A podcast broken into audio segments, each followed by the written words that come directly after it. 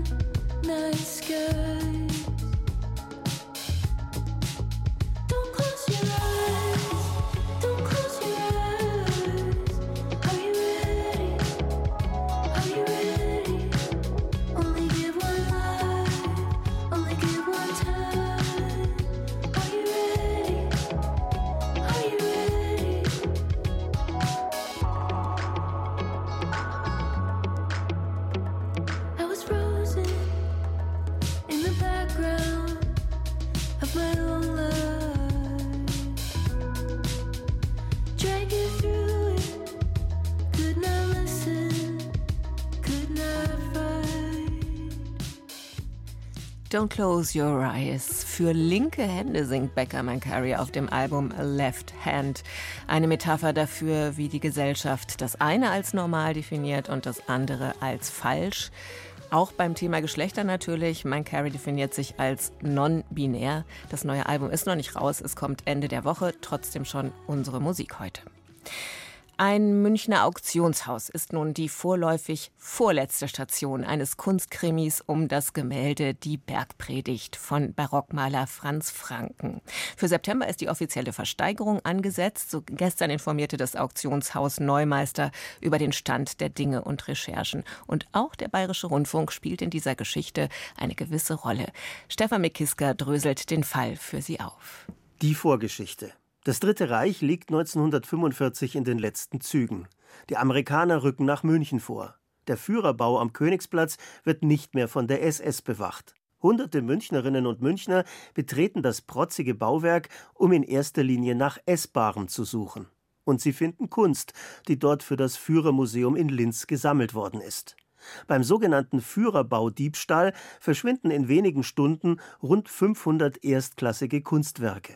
Bis heute wurden 300 davon nicht wieder gefunden. Sie befinden sich vermutlich weiterhin in Privatbesitz, in rechtmäßigem Privatbesitz, denn der Diebstahl ist inzwischen verjährt.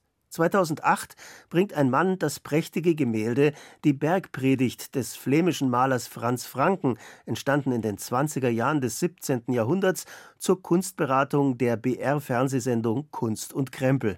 Die Gemäldespezialisten Herbert Giese und Hans Ottomeier sind begeistert. Ja, das ist ein schönes Bild. Ja.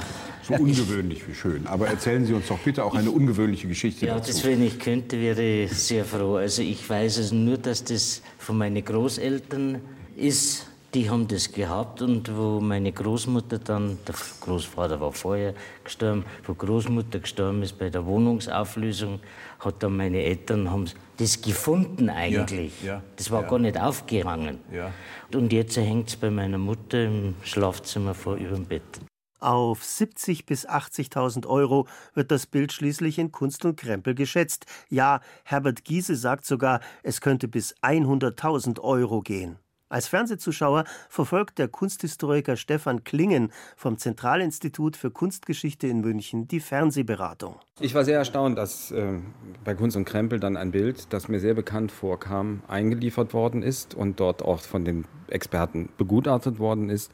Und nach etwas Blättern war mir dann auch klar, woher ich das kannte, nämlich aus dem sogenannten Führerbaudiebstahl. Da hatten wir ein Foto in der Fotothek, das genau dieses Bild zeigt. Jetzt musste Stefan Klingen handeln. Schließlich könnte dieses Bild Nazi-Raubkunst sein. Der Franz Franken war vor 1945 durch die Nazi-Kunsthändler Theo Hermsen und Hildebrand Gurlitt in den Führerbau nach München verkauft worden. Herkunft wohl Frankreich. Ob dort legal erworben oder jüdischen Vorbesitzern weggenommen, bleibt bis heute unklar. Ich habe dann die Kollegen angerufen von Kunst und Krempel, sind ja auch Leute, die hier zum Teil im Haus arbeiten. Und die haben dann mir geraten, mich doch direkt auch an die Polizei zu wenden. Das habe ich dann gemacht. Und dann hat die Staatsanwaltschaft diese Sache übernommen, die Staatsanwaltschaft München. Und zunächst wollte der BR aus Zeugenschutz oder Quellenschutzgründen die Namen der Einlieferer nicht sagen. Und daraufhin ist die Staatsanwaltschaft tätig geworden und hat das Bild einfach an die Presse gegeben. Und nach ein, zwei Tagen später hat sich jemand gemeldet, der wusste, wo dieses Bild ist heute.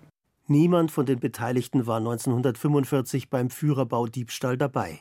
Die Besitzerfamilie weiß nicht einmal, wie das Gemälde in ihren Besitz gekommen ist. Es gehört ihnen rechtlich inzwischen auf jeden Fall. Trotzdem wollen sie sich mit eventuellen jüdischen Vorbesitzern beim Weiterverkauf auf eine gütliche Lösung einigen. 2017 reichen sie die Bergpredigt beim Auktionshaus Neumeister in München ein. Intensive Forschungen nach eventuellen Vorbesitzern schließen sich an. Ergebnislos. Jetzt soll das Gemälde endlich am 21. September zu einem Schätzpreis von 30.000 bis 40.000 Euro versteigert werden. Katrin Stoll, die Auktionatorin. Tatsächlich, die Initialzündung ging von der Eigentümerin aus, die über 80 ist, jetzt in ein Altersheim umgezogen ist und gesagt hat, die beiden Vorbesitzer sind bereits verstorben. Sie ist rechtmäßig als Eigentümer festgestellt worden und sie möchte nicht auch über dem Bild versterben quasi und die äh, Verantwortlichkeit in die nächste Generation weiterreichen. De facto lag Franz Frankens Bild, die Bergpredigt, nun viele Jahre in einem Tresor. Niemand konnte das bedeutende Gemälde ansehen. Patrick Rosenow ist der Anwalt der Besitzerfamilie. Man war ja immer offen, auch zu sagen, wenn sich da ein anderer Eigentümer findet, mit dem zu sprechen. Oder die Idee ist ja eigentlich immer, dass das Bild eigentlich in ein Museum gehört, um die öffentliche Diskussion auch weiterzuführen. Weil das Bild, die Bergpredigt von Franz Franken, ist ja sehr populär. Und man könnte eigentlich anhand dieses Bildes, wenn das im Museum hängt, auch, auch die Diskussion über die Zeit und die vergangenen Dinge weiterführen. Bisher haben zwei deutsche Museen den Franz Franken nicht haben wollen, wegen der schwierigen Rechtslage. Aber zehn Jahre Forschung haben auch keine problematische Herkunft ergeben. Wer traut sich jetzt, das prächtige, 400 Jahre alte Gemälde Die Bergpredigt von Franz Franken zu erwerben und aufzuhängen? Öffentliche Häuser hätten Vortritt. Also Museen aufgepasst. Stefan Mekiska war das über die Abenteuer des Gemäldes Die Bergpredigt von Franz Franken. Ich würde es gerne mal anschauen. Sie hören Bayern 2, die Kulturwelt, jeden Morgen von halb neun bis neun und jetzt haben wir es 8.38 Uhr. Sollten Sie die Filmbranche mit Hollywood und Konsorten weiter für die Umsatzmacher im Unterhaltungsbereich halten, weit gefehlt. Computerspiele setzen viel mehr um als Film und Musik zusammen, was natürlich auch heißt, Gaming-Industrie bedeutender Wirtschaftsfaktor. Wie viel Fördergeld in deutsche Gaming-Fabriken gehen soll, darüber wird gestritten. Finanzminister Lindner hat die Erwartungen gerade deutlich heruntergeschraubt. Ein Dämpfer zum Start der Gamescom heute. Für manche Spieler und Spielerinnen ist das aber trotzdem der schönste Tag des Jahres. In Köln werden neue Besucherrekorde erwartet. Tobias Nowak.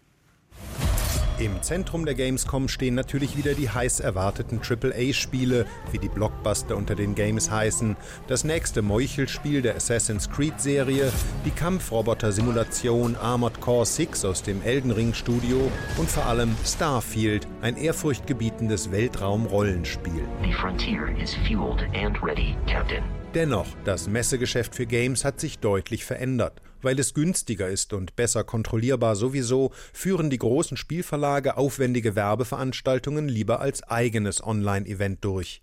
Die E3 in Los Angeles, seit Jahrzehnten das wichtigste Branchenevent des Jahres, wurde Ende März komplett abgesagt. Als Grund wurden vorrangig Ressourcenprobleme genannt, aber auch unternehmenseigene Konkurrenzveranstaltungen von Big Playern wie Microsoft, Nintendo oder Ubisoft haben diese Entscheidung beeinflusst. Die Zukunft der Gamescom ist von solchen Entwicklungen angeblich nicht bedroht. Die großen Unternehmen, die sind natürlich wichtig, aber sie sind nicht kriegsentscheidend. Es gibt keine Notwendigkeit, dass immer alle da sind. Sagt Felix Falk, Geschäftsführer des Branchenverbands Game. Aber wir haben auch im letzten Jahr gesehen, dass die Indies beispielsweise, die kleinen äh, unabhängigen Entwickler, eine riesige Zugkraft haben und entfalten und ganz großes Interesse der Community bekommen. Das ist wirklich die Stärke der Gamescom. Das ist das größte Community Event ist. Also es geht wirklich um das Treffen der Spielenden, der Fans mit ihren Creatoren, mit ihren Stars, aber auch einfach miteinander. Spannend ist, dass die Betrachtung von Games, Markt und Kultur heutzutage auf mehreren Ebenen verzerrt ist. Zum einen, den Umsatz bestimmen nicht die spektakulären, großen AAA-Spiele, die in Werbung und Feuilleton auffallen. Geld wird mit Handy- und Tablet-Spielen verdient. Es ist immer noch so, dass der größte Anteil des Umsatzes im Bereich Mobile Games, also Spiele-Apps, erwirtschaftet wird. Und zwar da in einer Situation, wo ja fast alle Spiele-Apps inzwischen kostenfrei runterladbar sind und auch so gespielt wird, dass man sich überlegen kann, ob man im Spiel selbst noch Käufe tätigt, also seinen Charakter nochmal verschönert oder ein zusätzliches Level kauft oder zusätzliche Fähigkeiten. Und darüber wird der größte Umsatz tatsächlich in Deutschland gemacht. Konkret heißt das, von den 5,5 Milliarden Euro, die letztes Jahr in Deutschland mit den Spielen selbst umgesetzt wurden, fallen etwa vier Fünftel auf Käufe Käufe innerhalb meistens kostenfreier Handyspiele. Aber auf der Gamescom findet man kaum Handyspiele. Hier werden vor allem PC- und Videokonsolenspiele vorgestellt für echte Gamer. Nur wenn die alten Stereotypen kaum mehr gelten, wer sind dann heute typische Gamer? Gerade diejenigen, die schon ältere Spielerinnen und Spieler sind, also ganz viele Spiele, die für die 60-jährige Frau gemacht werden oder ähm, so in dieser Altersgruppe, die am stärksten wachsende Zielgruppe sind auch die Silver Gamer, also die über 60-Jährigen, seit Jahren schon. Die, die sieht man nicht auf einer Gamescom so viel, ja, da sind eher die Jüngeren, aber trotzdem sind die natürlich da und machen einen ganz wichtigen Teil der Spielerinnen Spielerinnenschaft in Deutschland aus und die geben dann auch gerne mal Geld aus für ähm, ihre Spiele, für ihr Hobby. Geld für Spiele auszugeben ist das eine, Geld damit verdienen eine ganz andere Sache. Felix Falk zufolge ist die deutsche Spielbranche aufgrund jahrelanger politischer Vernachlässigung international ziemlich abgehängt. Tatsächlich kommen aus Deutschland selten Welterfolge und wenn dann nur im Indie-Bereich, da es hierzulande kein einziges Studio gibt, das die inzwischen gigantischen Entwicklungskosten von AAA-Titeln stemmen könnte. Das wird nicht mehr lange dauern und ein Spiel wird zum ersten Mal eine Milliarde Euro kosten und das zeigt nochmal, wie groß da auch die Investitionen, wie groß die Teams sein müssen, wie groß das technologische Know-how und natürlich auch die Risiken, die mit so einem großen Projekt einhergehen, wie groß sie sind. Der Branchenverband Game hat sich zum Ziel gesetzt, den deutschen Status zu verbessern. Die vor drei Jahren angelaufene Gamesförderung des Bundes hat in diesem Sinne schon einiges bewegt, auch wenn um die Weiterentwicklung dieses Programms immer noch heftig gestritten wird. Aber Geld ist nicht alles. Fast noch wichtiger sind die kreativen Köpfe hinter den Spielen. Das sind nämlich die Menschen, die heute die epischen Geschichten unserer Zeit erschaffen und erzählen. Und so ein gutes Team aus hochkreativen Menschen ist einfach Gold wert und nicht ohne Grund zählen die im Moment zu den begehrtesten Fachkräften. Das heißt, Game Designer sind sozusagen die Drehbuchautoren, die Regisseurinnen, die Bühnenbildner von heute. Deshalb bieten immer mehr deutsche Hochschulen eine Spieldesign-Ausbildung an, die eine sehr eigene Mischung aus künstlerischen und hochtechnologischen Fähigkeiten lehrt. Denn um Spiele der Spitzenklasse zu entwickeln, braucht man fast Universalgelehrte. Felix Falk geht sogar so weit zu sagen, wenn Goethe heute leben würde, dann wäre er wahrscheinlich Game Designer. Goethe als Gamer. Tja, wir wissen es nicht. Aber was wir wissen, heute beginnt in Köln die Gamescom. Laut Eigenwerbung das Games-Event des Jahres. Ein Bericht von Tobias Nowak war das. Rezensionen, Gespräche, aktuelle Berichte aus der Welt der Kultur auf Bayern 2. Tausenden droht die Abschiebung, so war gerade in der Zeitung zu lesen, und die Sprache ist dabei der Haken, an dem alles hängt. Es geht um Russinnen und Russen, die der EU-Staat Lettland rauszuwerfen droht. Warum? Weil sie kein Lettisch sprechen. Nicht genug jedenfalls, es nicht lernen, was vielleicht auch verstanden wird als sich nicht zu Lettland bekennen. Ein Kulturkampf, über den ich sprechen will mit dem Journalisten und Publizisten Thomas Franke, der seit vielen Jahren über Russland und die Nachbarstaaten berichtet. Ich grüße Sie, Herr Franke. Ich grüße auch. Hallo. Was passiert denn da gerade in Lettland? Müssen da jetzt wirklich Tausende die Koffer packen? Naja, das hängt ein bisschen davon ab, wie es in Lettland jetzt weitergeht. Aktuell ist ja die Regierungskoalition auch am Ende und der Umgang mit russischstämmigen und russischsprachigen ist ein großes Thema, auch für die Neuformierung der Koalition, die da kommt. Aktuell verlangt die Regierung Sprachtests von ungefähr 20.000 Menschen, die in Lettland leben und klar auf lettische Dokumente verzichten, also den lettischen Pass auch gar nicht haben wollen, sich also auch nicht integrieren wollen. Und äh, der lettische Staat fordert hier Loyalität ein, beziehungsweise befürchtet, dass diese Menschen zu sehr an Moskau orientiert sein könnten. Und diese Probleme sind alles noch Zeitbomben aus der Zeit der Sowjetunion. Und da sind auch die Wurzeln zu suchen. Vielleicht müssen wir an dieser Stelle sowieso einmal zurückgucken. Warum leben denn überhaupt in Lettland so viele Menschen, die kein Lettisch können, sondern Russisch sprechen? Na, das hat mit der Umsiedlungspolitik in der Sowjetunion zu tun. Um die von der Sowjetunion besetzten Länder, und bei Lettland reden wir hier über die letzten Monate des Zweiten Weltkriegs bis zur Unabhängigkeit dann 1991, um diese Länder, diese Sowjetrepubliken zu russifizieren, wurden dort Russen angesiedelt. Und so kommen wir zu der Situation, dass wir aktuell knapp zwei Millionen Einwohner haben, aber jeder vierte davon ist russischstämmig. Und angesichts dieser Leidensgeschichte Lettlands sind die nicht so beliebt. Dazu kommt die Angst vor einer Zersetzung von innen. Lettland ist klein, bedroht, dominiert keiner weiß, wer da alles derzeit Russland verlässt. Da können russische Agenten im Ausland dabei sein. Es gibt Befürchtungen, dass da Schläfer drunter sind, die nur darauf warten, loszuschlagen und so ein Krim-Szenario zu entwerfen. Dazu kommt, es ist natürlich ein kleiner Sprachraum und die Letten wollen ihre Sprache und Kultur schützen. Sie wollen nicht unterwandert werden. Sie wollen auch nicht unter eine kulturelle koloniale Herrschaft wieder geraten, also von Russland aus geraten. Und aktuell betreibt Russland ja genau so eine Politik Politik auch wieder einmal über Fernsehsender, über Internetgeschichten, über Propaganda. Und in der Ukraine hat Russland jetzt angekündigt, zum Beispiel im besetzten Mariupol Russen anzusiedeln, was eine klare Russifizierung von dem ukrainischen Mariupol ist. Und ähnliches hat Russland auch auf der Krim schon gemacht. Und dann gibt es ja auch noch diese Geschichte mit dem kremlkritischen Fernsehsender Dost. Welche Rolle spielt der denn für das Verhältnis von Letten und Russen in Lettland? Der war ja nach dem Beginn des Ukraine-Kriegs nach Lettland ausgewichen, aber er blieb nicht so lange. Nee, er blieb nicht so lange und da sind sie ein bisschen selber schuld, die Macher von Dorscht. Also Dorscht ist ein oppositioneller TV-Sender und er war auch in Russland relativ verbreitet noch vor zehn Jahren, zwölf Jahren. Er hat sich dann mehrfach mit der Macht angelegt, ist aus den Kabelnetzen verbannt worden und war dann so ein marginaler Bezahlsender im Internet und ist dann nach dem Großeinmarsch im Februar 22 nach Lettland geflüchtet quasi. Und die haben sich einige echte Fauxpas geleistet aus lettischer Sicht. Also da gab es zum Beispiel eine Karte in einer Sendung Sendung, auf der die Krim plötzlich russisch war. Oder ein Reporter sprach von unserer Armee und davon, dass die Lage der russischen Soldaten an der Front in der Ukraine verbessert werden könnte. Und das verstößt gegen lettische Gesetze. Dazu kommt, Sender sind in Lettland verpflichtet, wenn sie fremdsprachig sind, ihre Sendungen lettisch zu untertiteln. Und das hat Dorst ignoriert. Und der wohl größte Klopper war, dass sie dann zu einem Termin mit der zuständigen Behörde gebeten wurden und dort ohne Dolmetscher hingegangen sind. Aber Russisch wird halt als als Sprache der Besatzer wahrgenommen, als Sprache der kulturellen Unterdrückung. Das kam also auch nicht so gut an. Dorst ist jetzt weitergezogen in die Niederlande und hat nochmal nachgetreten, was ich auch ziemlich unschön fand. Die sagten, die Zensur in Lettland sei ähnlich wie in Russland. Und das ist natürlich Quatsch und massiv beleidigend. Und wenn es so viele Spannungen gibt, neue Spannungen, aber letztlich ja alte oder geschichtlich grundierte Spannungen, wäre das alles anders, wenn es den Ukraine-Krieg nicht geben würde? Würde man dann genauso gegen russisches vorgehen, wie Lettland das jetzt tun will? Das wäre, glaube ich, nicht wirklich anders. Die baltischen Staaten sind kulturell und geopolitisch permanent aus Russland bedroht.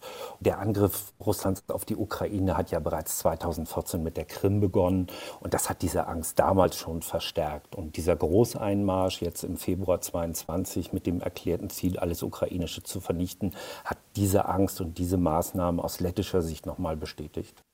Jetzt hat ja ein Staat gegenüber seinen Bürgern auch Schutzpflichten oder eine gewisse Fürsorgepflicht. Und so einfach mal langjährige Mitbürger und Mitbürgerinnen rauswerfen, das klingt schon heftig, auch für einen EU-Staat. Wir reden ja vor allem ja. von einem EU-Staat bei Lettland. Ja. Was sagen denn zum Beispiel Deutschland und die anderen westlichen Staaten dazu? Nein, die halten sich da relativ zurück. Die UNO hat sich da geäußert. Also die UNO hat mal gesagt, die lettische Regierung ist nach internationalem Recht und regionalen Instrumenten verpflichtet, die Sprachrechte der Minderheitengemeinschaft des Landes ohne Diskriminierung zu schützen und aufrechtzuerhalten. Die lettischen Behörden müssen die strengen Beschränkungen des Minderheitensprachenunterrichts klären, die seiner faktischen Abschaffung gleichkommen und den Konsultationsprozess mit den betroffenen Minderheitengemeinschaften durchführen, wurde dann noch hinzugefügt. Die EU hat sich da bisher rausgehalten halbwegs, äh, die Bundesregierung auch. Und Deutschland war ja nie von der Sowjetunion besetzt und niemand hat versucht, deutsche Kultur oder Sprache zu vernichten. Insofern die kleineren und die von der Sowjetunion stärker besetzten oder entrechteten Länder, die sind da viel offener an der Stelle und die verstehen das sofort. 20.000 Menschen könnten betroffen sein, haben Sie gerade gesagt. Wie schätzen Sie es ein? Von heute aus wird dieses Gesetz durchgezogen? Dieses Gesetz wird durchgezogen, da bin ich mir ziemlich sicher. Die Letten sind da ziemlich kompromisslos. Das haben sie in den letzten Jahren gezeigt. Auch als sie nach der Unabhängigkeit gesagt haben, die Russen, die hier leben, die müssen sich zum lettischen Sprachraum, zur lettischen Kultur, zur lettischen Geschichte auch bekennen. Sie müssen anerkennen, dass Russland hier eine gewisse Schuld und Verantwortung für die Situation hat. Insofern gehe ich davon aus, dass die Letten da keine Kompromisse machen. Lettland droht russischsprachigen, die nicht lettisch sprechen, mit Ausweisung. Thomas Franke war das, freier Journalist und Autor. Zusammen mit Gesine Dornblüt hat er in diesem Jahr das Buch Jenseits von Putin, Russlands toxische Gesellschaft veröffentlicht, erschienen im Herder Verlag. Ich sage Ihnen vielen Dank für das Gespräch. Ich sage auch vielen Dank und einen schönen Tag noch.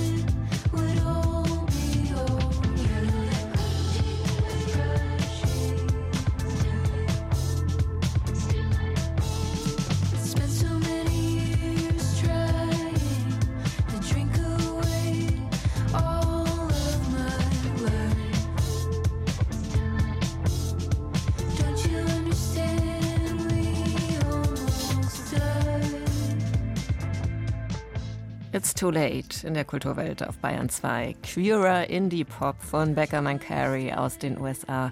Ein Vorgeschmack auf das Album Left Hand und das erscheint am Freitag. Die Hauptfigur in The Inspection ist schwarz, homosexuell und obdachlos und hat noch nicht aufgegeben. Der Film erzählt von einem Kampf um Wertschätzung. Ist die letzte Möglichkeit das Anheuern beim Militär? Regisseur Elegance Breton hat seine eigene Lebensgeschichte verfilmt und wurde dafür schon auf diversen Festivals gefeiert, auch beim Filmfest München. Und The Inspection wurde in den USA unter die Top 10 Independent Films des letzten Jahres gewählt. Moritz Hohlfelder hat ihn gesehen. Blicke auf Menschen, die am Rand der Gesellschaft leben. So beginnt dieser autofiktionale Film. Seine Bilder erinnern bisweilen an die Fotos von Nan Goldin und deren Beobachtungen der LGBT-Subkulturen in den USA. Die Kamera schwebt durch eine obdachlosen Unterkunft in New York. Männer liegen auf ihren Pritschen, manche nur halb zugedeckt. Man hört das Atmen im Raum, das Schnaufen, ein Hüsteln. Der junge Afroamerikaner Alice, das alter Ego des Regisseurs, der selbst bei den US Marines war, lebt hier, von seiner Mutter wegen seiner Homosexualität verstoßen. Nun will er aufbrechen in ein anderes Leben, in eine neue Welt. Alice tauscht erst einmal nur Schlafsaal gegen Schlafsaal. Er bewirbt sich bei den US Marines und nimmt den Bus in ein Ausbildungslager. 19 Bewerber verteilen sich dort auf die Metallstockbetten. Worte wie Mut, Loyalität oder Kampfbereitschaft stehen auf die Betonsäulen zwischen den Liegen geschrieben. Auch hier durchstreift die Kamera den Schlafraum mit eher beiläufiger Neugierde, schaut nach rechts und links. Wer sind diese Menschen, die das Schicksal zusammengewürfelt hat? In einer Ecke betet ein Muslim, dann durchschneidet die Stimme eines Ausbilders den Raum. Lights out! Filme über die US-Militärausbildung gibt es viele.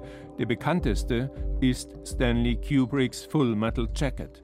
Trotz der eindeutigen Haltung zur menschenverachtenden Brutalität des Schleifens und Brechens angehender Soldaten gilt er als einer der Lieblingsfilme von Männern, die in ein solches Bootcamp aufbrechen. Ihn sich anzuschauen ist für sie ein weit verbreitetes Ritual vor der Abreise ins Rekrutentraining, vermutlich in der Hoffnung, dass es dort nicht ganz so schlimm wird wie auf der Leinwand.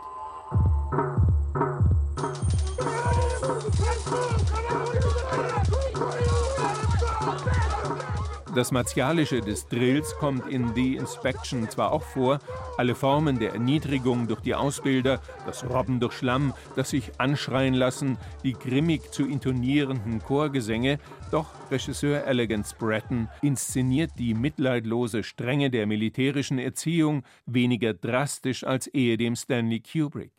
Anfangs glaubt man fast, der Regisseur entwickle keine eigene Haltung zu den Mechanismen des Krieges, aber sein Ansatz erfordert eine andere Perspektive.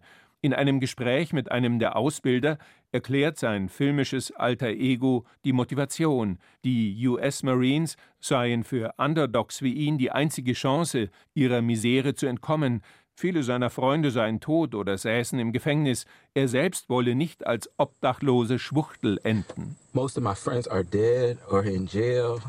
The streets was gonna kill me no matter what. So if I die in this uniform, I'm a hero. Somebody. Not just another homeless bag. Der Film, der bei uns im Original mit Untertiteln zu sehen ist, fasziniert durch dieses sehr persönliche Schicksal und berührt durch die feine Inszenierung der Ambivalenz des Lebens. Das Militär gilt als homophob, doch der Ausbilder erklärt am Schluss, ob schwul oder nicht, hier ist Alice nur ein Marine.